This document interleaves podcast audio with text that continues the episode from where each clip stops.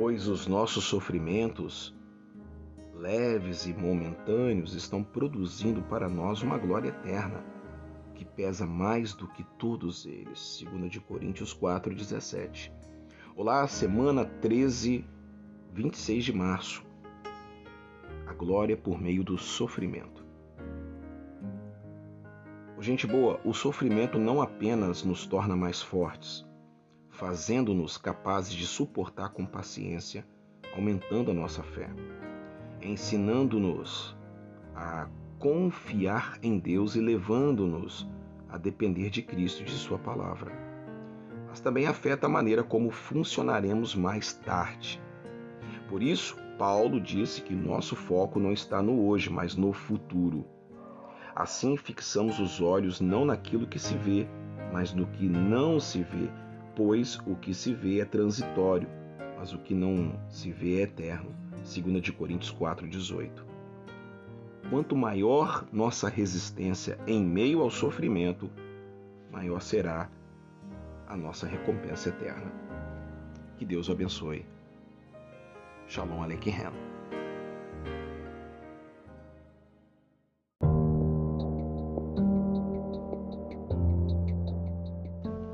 Ao levar muitos filhos à glória, convia que Deus, por causa de quem e por meio de quem tudo existe, tornasse perfeito, mediante o sofrimento, o autor da salvação deles. Hebreus 2:10.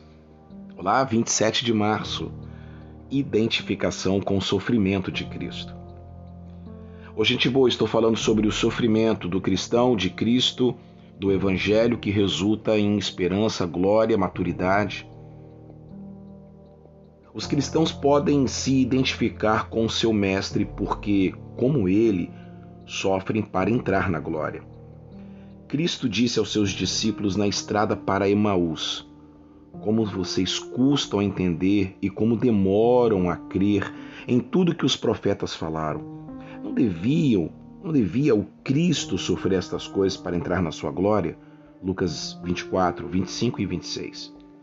Ô gente boa, nosso Senhor precisou explicar que a glória futura requeria o sofrimento dele. Então nós devemos esperar o mesmo, Zé. O caminho para a glória de Cristo foi o de sofrer injustamente. Esse também é o nosso caminho. Jesus suportou o sofrimento com perfeita paciência e foi exaltado ao ponto mais alto da glória.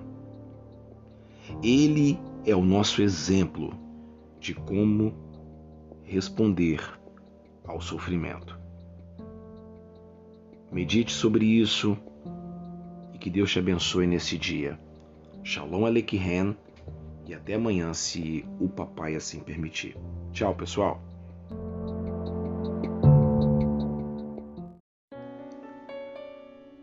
Pois decidi nada saber entre vocês, a não ser Jesus Cristo e este crucificado.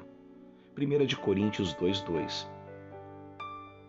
Olá, 28 de março, Carlos Júnior, pastor, podcast Devarim, a verdadeira imagem.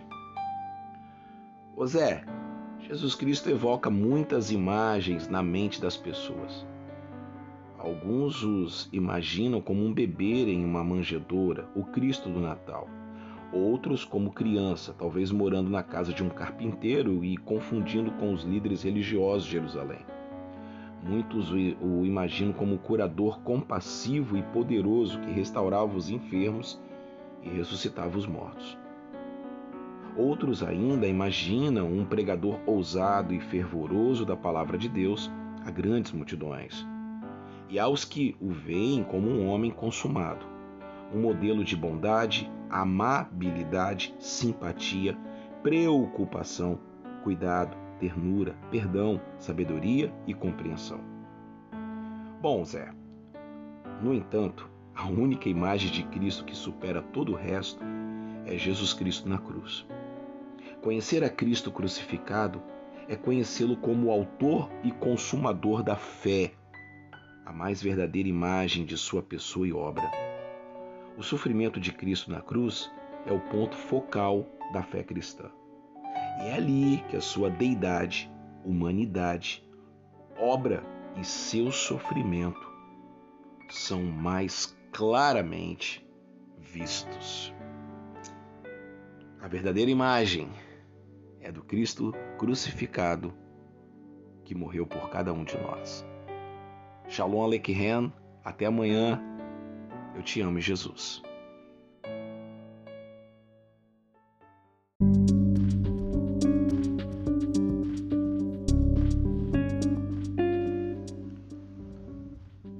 É de um sumo sacerdote como este que precisávamos, santo e culpável, puro, separado dos pecadores, exaltado acima dos céus. Hebreus 7, 26. Oi, gente boa. Hoje é dia 29 de março. Um padrão de sofrimento. Jesus foi executado como criminoso em uma cruz. Contudo, ele não era culpado de crime algum, nada errado, nenhuma transgressão, nenhum pecado. Ele nunca teve um pensamento mau e nem falou uma palavra má. A sua execução foi a mais injusta já perpetrada em um ser humano. No entanto, isso nos mostra que, embora uma pessoa possa estar perfeitamente dentro da vontade de Deus, grandemente amada e dotada, perfeitamente justa e obediente, ela ainda pode experimentar um sofrimento injusto. Como Jesus, você pode ser mal compreendido, mal interpretado, odiado, perseguido e até mesmo assassinado. Entretanto, você deve seguir o padrão do Senhor. Permaneça neste padrão. Eu te amo, Jesus. Prometo voltar amanhã, se o Papai do Céu assim permitir, falando, falando de vida, falando de Bíblia falando daquilo que mais importa. Grande beijo, até amanhã. Tchau, pessoal.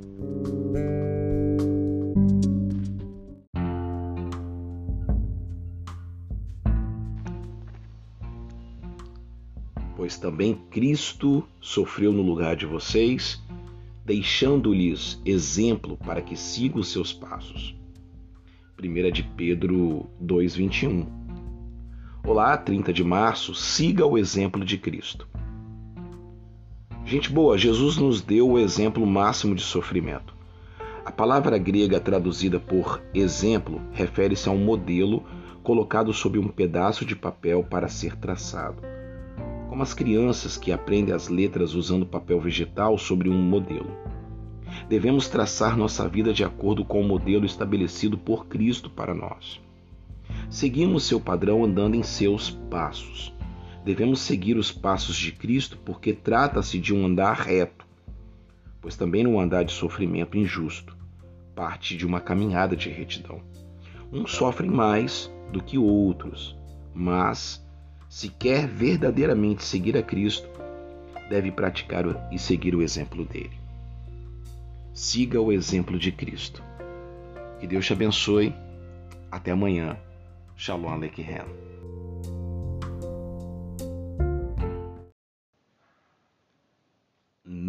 Cometeu pecado algum, e nenhum engano foi encontrado em sua boca.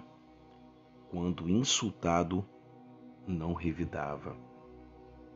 1 de Pedro 2, 22 e 23. Olá, 31 de março, nosso Salvador sem pecado. Jesus devia saltar a mente de Pedro enquanto esse escrevia os versículos de hoje, porque o apóstolo testemunhou pessoalmente a dor de Jesus. Embora de longe, viu? Apesar da gravidade de sua dor, Cristo não cometeu pecado em palavras ou ações. Em Isaías 53:9 diz assim: Embora não tivesse cometido nenhuma violência, traduz-se violência por ilegalidade, isso na Septuaginta, a versão grega do Antigo Testamento em hebraico, os tradutores entenderam que violência se referia à violência contra a lei de Deus, ou seja, pecar apesar do tratamento injusto que teve de suportar. Cristo não pecou e não poderia pecar. Isaías 53,9 acrescenta: Embora nem houvesse nenhuma mentira em sua boca. O pecado geralmente aparece primeiro em nós, naquilo que dizemos. Não havia pecado em Jesus, nem externa e nem internamente. Jesus Cristo é o modelo perfeito de como devemos reagir ao tratamento injusto, porque ele suportou um tratamento muito pior do que qualquer pessoa jamais vivera e nunca pecou.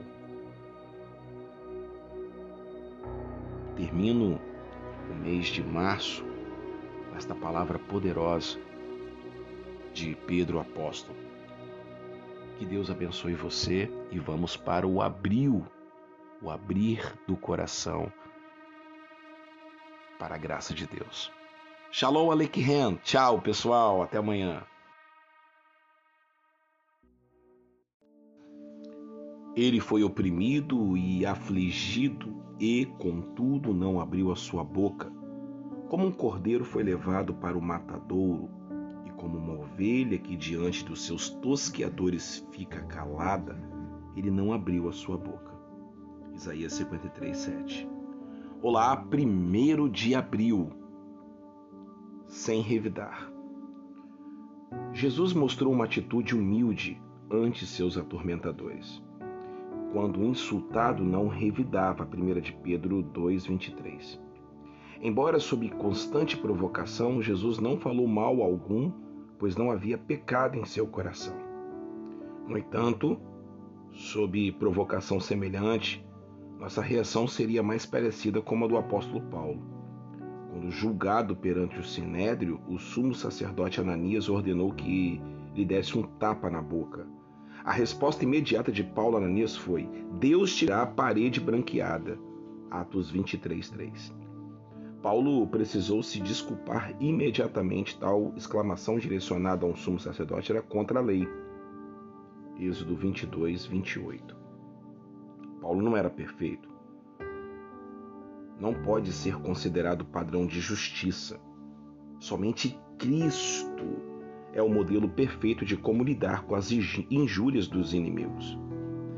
Gente boa, como nosso mestre, jamais devemos insultar os que nos insultam. É difícil, mas a gente tenta conseguir em nome de Jesus. Eu prometo voltar amanhã, se assim o papai permitir. Shabbat Shalom.